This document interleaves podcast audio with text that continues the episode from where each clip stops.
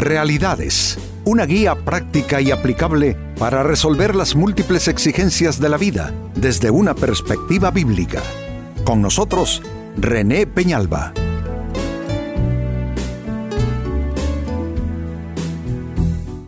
Amigos de Realidades, sean todos bienvenidos. Para esta ocasión nuestro tema, desastre de todo lastre. Lastre es eh, el producto que queda en muchos eh, casos de nuestras malas experiencias de vida, eh, malos encuentros con personas que en lugar de hacer un aporte, más bien crearon alguna clase de daño para nuestras personas. Lastre que se traduce a veces en malos recuerdos, se traduce a veces en depresión, eh, lastre puede ser también un cierto condicionamiento en que quedamos después de una mala experiencia, entonces vamos arrastrando el lastre de esa, de esa mala situación vivida. Creo que cada persona debiera observar eh, y buscar el discernimiento en su persona como para indagar si está arrastrando alguna clase de lastre sin advertirlo, pero sí sufriendo las consecuencias de ello. Así es que este es nuestro tema desastre de todo lastre. En la carta a los Hebreos en el Nuevo Testamento de la Biblia capítulo 12, verso 1, se lee, Por tanto, también nosotros, que estamos rodeados de una multitud tan grande de testigos, despojémonos del lastre que nos estorba. Note que el lastre trae estorbos, en especial del pecado que nos asedia, y corramos con perseverancia la carrera que tenemos por delante. Está diciendo entre líneas que el lastre estorba nuestra carrera de vida, porque por supuesto, eh, si, eh, el lastre puede tener dos consecuencias en nuestras vidas. Uno, que es peso adicional. Y si hay peso adicional, significa que va a haber cansancio y desgaste.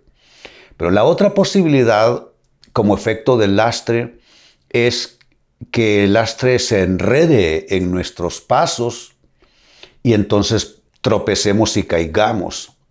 Ninguna de estas dos, eh, eh, ninguno de estos dos efectos eh, es algo que todos queremos. Ni queremos un peso muerto adicional fatigando nuestras vidas, fatigándonos emocionalmente, mentalmente, etcétera y tampoco queremos enredarnos en alguna cosa que estamos nosotros arrastrando, quién sabe desde cuándo, y entonces podemos tropezar y caer. Yo estoy completamente convencido que no hay nadie que sea tan experto en vivir como para que no le quede lastre de sus experiencias en algunos capítulos de su vida. Eh, es todo lo contrario, o sea, mm, como humanos que somos, no nos damos cuenta. A veces, a veces sabemos que hemos sido lastimados porque simplemente nos duele.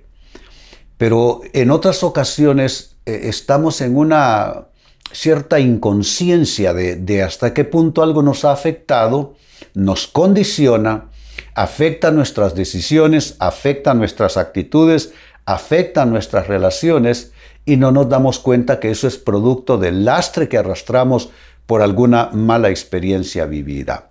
El texto entonces nos advierte de despojarnos. Eso significa que esa es una acción que no le corresponde a Dios, sino a nosotros.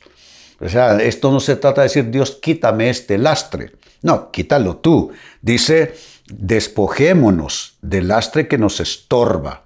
Entonces es una decisión personal, es una acción personal y si se quiere es una lucha personal también. Así es que ahí está el cuadro. Pues con esta escritura les invito a que trabajemos con esta interrogante. ¿Cómo deshacerte de todo lastre que estorba tu paso? ¿Cómo hacerlo? Eh, ¿Qué es lo que hay que discernir? ¿Qué es lo que hay que ver? ¿Qué es lo que hay que eh, observar? Pues bien, trabajemos con la interrogante. ¿Cómo deshacerte de todo lastre que estorba tu paso? Primera respuesta.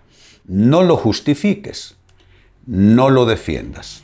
No lo justifiques, no lo defiendas. Muchas veces eh, eh, no sé, haciéndonos los fuertes será. Decimos, no, a mí esto yo ya lo olvidé, yo, a mí eso no me afecta. Pero lo decimos en un tono más bien defensivo, porque no quisiéramos eh, tener que aceptar, tener que admitir que efectivamente eso nos afecta. Y eso dejó un saldo negativo eh, en nuestras personas. Entonces, eh, preferimos decir, no, yo eso ya lo olvidé, yo ya le di vuelta esa página. Bueno, si lo hiciste, qué bien. Pero si solo es un decir y solo te estás haciendo el hombrecito, la mujercita ante esa situación, pues simplemente no te va a servir. Así es que por eso el consejo, no lo justifiques y no lo defiendas no lo defiendas. Si se trata de un error que cometiste, porque vale la pena decir que en nuestras malas experiencias de vida, en muchas de ellas eh, nos volvimos cómplices. Es decir, pasaron cosas desagradables, pero fue con nuestra venia, fue con nuestro consentimiento. Con nuestro consentimiento es que personas entran a nuestro escenario de vida, personas que nunca debieron estar allí.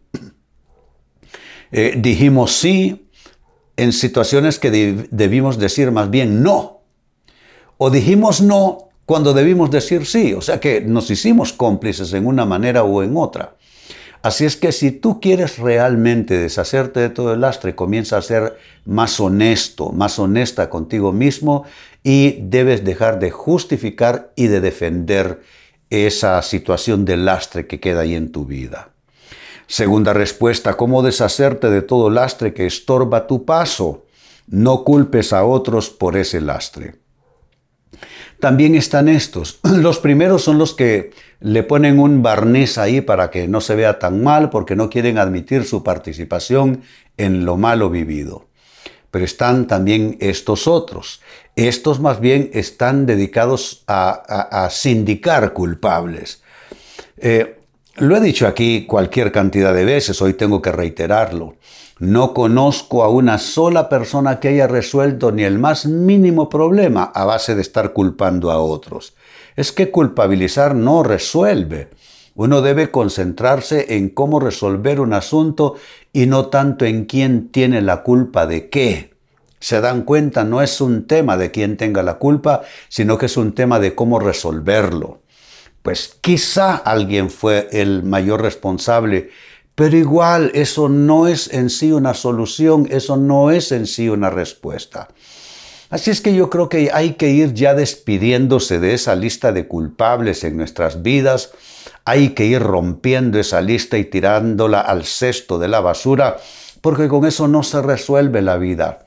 A veces más bien, a base de estar eh, señalando culpables, solo se hace más eh, honda la herida, el mal, la enfermedad del alma. No, si lo que uno tiene que hacer es olvidarse de esas personas que dejaron una mala huella en nuestro camino. ¿Qué ganamos con estar recordando estas personas? ¿Qué ganamos con estar argumentando en contra de estas personas si ya no son parte de nuestras vidas? Ya el que se fue, que fue, se fue y que le vaya bien. Ya no lo queremos más con nosotros. Entonces esa persona quizá ya no está allí, pero ahora sácatelo de la cabeza. Porque quizá esa persona ya no está físicamente alrededor tuyo, pero lo tienes metido en tu cabeza, lo tienes metido en tu corazón, ya sácalo de tu cabeza, sácalo de tu corazón y deja de culpar a otros por el lastre que hay en tu vida, el lastre que estás arrastrando. En tercer lugar, y la pregunta sigue siendo la misma, ¿cómo deshacerte de todo lastre que estorba tu paso? Toma decisiones, por mucho que te cueste. Toma decisiones. No importa cuánto te duela, no importa cuánto te, te, cueste, tú tienes que tomar decisiones. Las decisiones eh, seguramente serán en relación a cualquier secuela que haya quedado. Las secuelas pueden ser tan malas como la enfermedad misma, no crean ustedes que no. Y si tú, amigo, amiga, estás viviendo secuelas de, de las heridas que sufriste, que fuiste defraudado, que fuiste traicionado, que fuiste tratado injustamente, que alguien te engañó, te mintió, te traicionó, pues esas secuelas pueden ser tan malas como la experiencia misma. Entonces tú tienes que tomar una decisión. Y esa decisión tiene que ver con justo lo que te estoy diciendo. Ah, por mucho que te cueste, tú debes, no sé, ¿en qué sentido? Pues mi decisión será que en este aspecto de mi vida, de ahora en adelante, actuaré así, así, así. Que en esta área de mi vida, donde tuve ese gran percance, esa mala experiencia, mi decisión será así, así, así. Porque de las malas experiencias, amigos, uno aprende de ellas. O sea, no, no, no tiene sentido quedar victimizado por las malas experiencias de vida.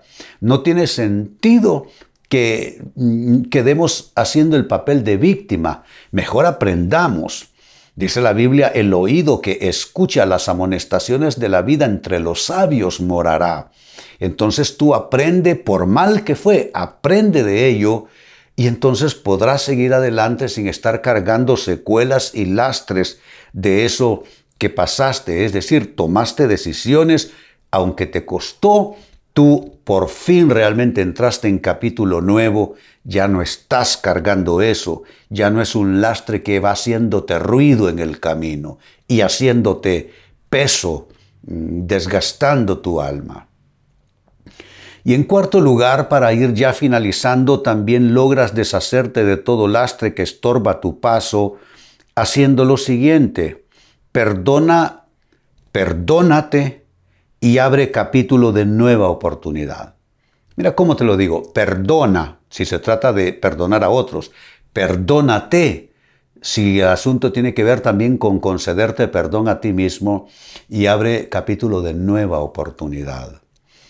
Cuando el perdón es integral, entonces la persona logró perdonar a su ofensor, logró perdonarse a sí misma el error o aquello con lo que se hizo cómplice de su propia derrota y fracaso, y eso le permite, al aplicar perdón integral, le permite abrir un capítulo de oportunidad. Esto lo encontramos claramente demostrado en la historia del Hijo Pródigo en los Evangelios. Él recibió el perdón del Padre. Previo a eso, tuvo que perdonarse a sí mismo. Dice, en la casa de mi Padre, volviendo sobre sus recuentos de la experiencia de dónde viene, en la, en la casa de mi Padre hay abundancia de pan. Los jornaleros están bien y yo aquí perezco de hambre. Tengo que volver. Porque perdonar es volver sobre la situación, no necesariamente sobre la relación, pero sí sobre la situación. Tengo que volver y, le diré, Padre, he pecado contra el cielo y contra ti. Y etcétera, etcétera. Seguramente han leído la historia. Entonces él se perdona previamente su error cometido y ya eso le permite ir, acercarse a su padre y a su casa paterna, recibir el perdón de Dios y abrir entonces el capítulo de nueva oportunidad. Es lo que hay que hacer para librarse, uno, de todo lastre que estorba nuestro paso. Vuelvo al texto bíblico que originó nuestro tema, Hebreos 12.1, dice así, Por tanto, también nosotros que estamos rodeados de una multitud tan grande de testigos, se refiere que los testigos que nos están inspirando son todos los héroes de la Biblia, los personajes bíblicos. Pues basado en ellos, dice, despojémonos del lastre que nos estorba, es una decisión personal, en especial del pecado que nos asedia y corramos con perseverancia la carrera que tenemos por delante. Con lastre eh, tras de nosotros, mm, esa carrera no será exitosa esa carrera no será bien recompensada, pero si cortamos ese lastre de nuestras personas, entonces sí podremos llevar nuestra carrera de vida de manera exitosa y bendecida. Ahora la gran pregunta es cómo hacerlo, cómo deshacerte de todo lastre que estorba tu paso. Te he brindado cuatro consejos. El primero, no lo justifiques, no lo defiendas. Número dos, no culpes a otros por ese lastre que estás arrastrando. Ya deja de culpar a otros.